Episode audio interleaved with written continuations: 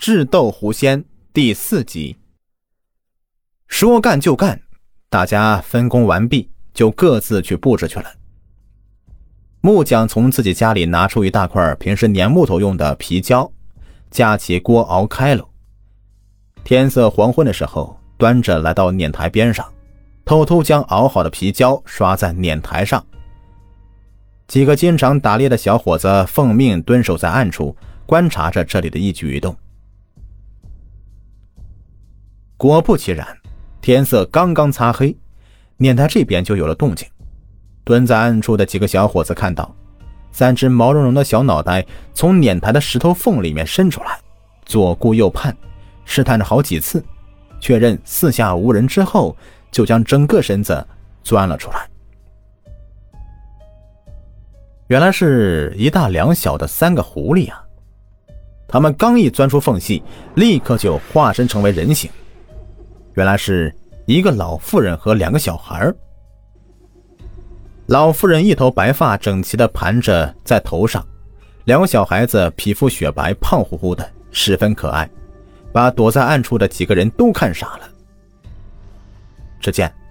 老妇人挽起袖子，将两个小孩子一个一个的抱上碾台，随后自己也一跃跳了上去。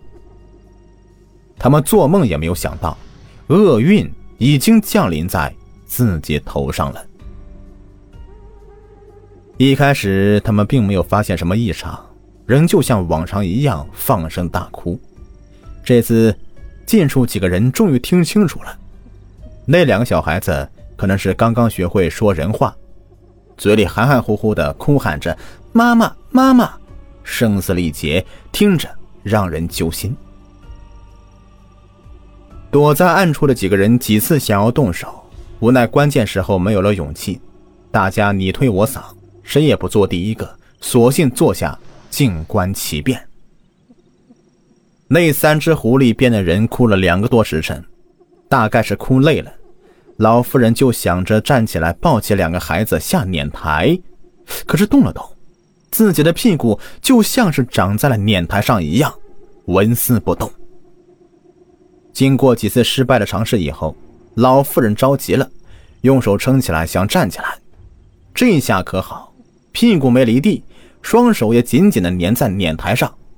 只见她大叫一声：“坏了，是胶！孩子们！”咱们被粘住了。一边的两个小孩子也是拼命的想要站起来，无奈是越是挣扎，越被粘住的地方就越多，最后整个身体都几乎是粘在了碾台上。暗处的几双眼睛就这样的看着，只见碾台上的三只狐仙一会儿变成三只狐狸，一会儿变成三个人，嘴里是吱吱呀呀的乱叫着，就是挣脱不了。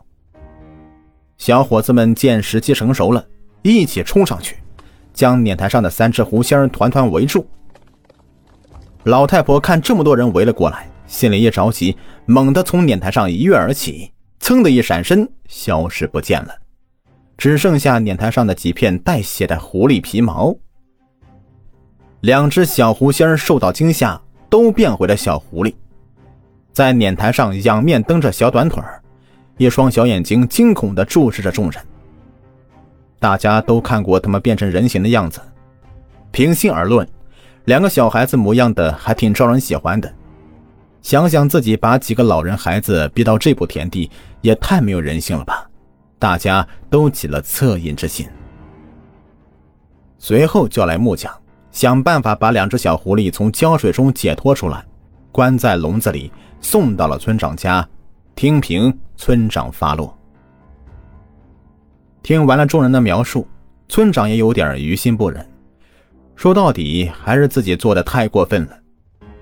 当天晚上就把装小狐狸的笼子锁在自己家的厢房，想着第二天一大早放了也就算了。第二天一早，村长家的门口又是人声嘈杂，村长是梦中被惊醒。听到外面是乱糟糟的，心里又是咯噔一下，暗暗叫苦，心想：该不会是又出什么事了吧？等村长披好衣服出了门，看见村里的老老小小都站在他家大门口，不少人手里提着野鸡、野兔之类的野物。村长不明所以，打开门想问问事情的缘由。村长，我们早上起床打开门呐，就看到自家门口放着这些野物，其他家也都这么个情况。呃，到底咋回事啊？一个男人扯着嗓子喊。村长回过头去，这才看到自家门口也放着一只野鸡、两只野兔，他也是一头雾水。这是狐仙求和呀！村长侄子们，高抬贵手，放过他们吧。人群中一个苍老的声音说道：“是年纪最大的那个爷爷，正背着手看着村长。”对，冤冤相报何时了啊？放了吧，放了吧！人群中求情的声音是此起彼伏。村长举起手，示意大家都安静。转身打开了厢房的锁，让两个年轻小伙子把里面的笼子搬出来。两只小狐狸已经绝食将近两天了，见到有人靠近，既惊恐又愤怒，不停的冲周围呲着牙。村长带领众人把笼子抬到了碾台边上，面人打开了笼子的门，随后大家都向后退了十几米远，站在一旁看着。一开始，两只小狐狸像是不敢相信一般，试探着将脑袋伸出笼子，观察人们的反应。试探几次之后，发现人们并没有恶意，就冲了出来，向着一边的灌木丛跑过去。人们远远看到，灌木丛里也探出一颗毛茸茸的脑袋，随后钻出一只火红的大狐狸。那狐狸模样俊俏，就是身上少了几块皮毛，显得突兀。大狐狸在灌木丛前跳跃旋转，就像是在迎接两只小狐狸一样。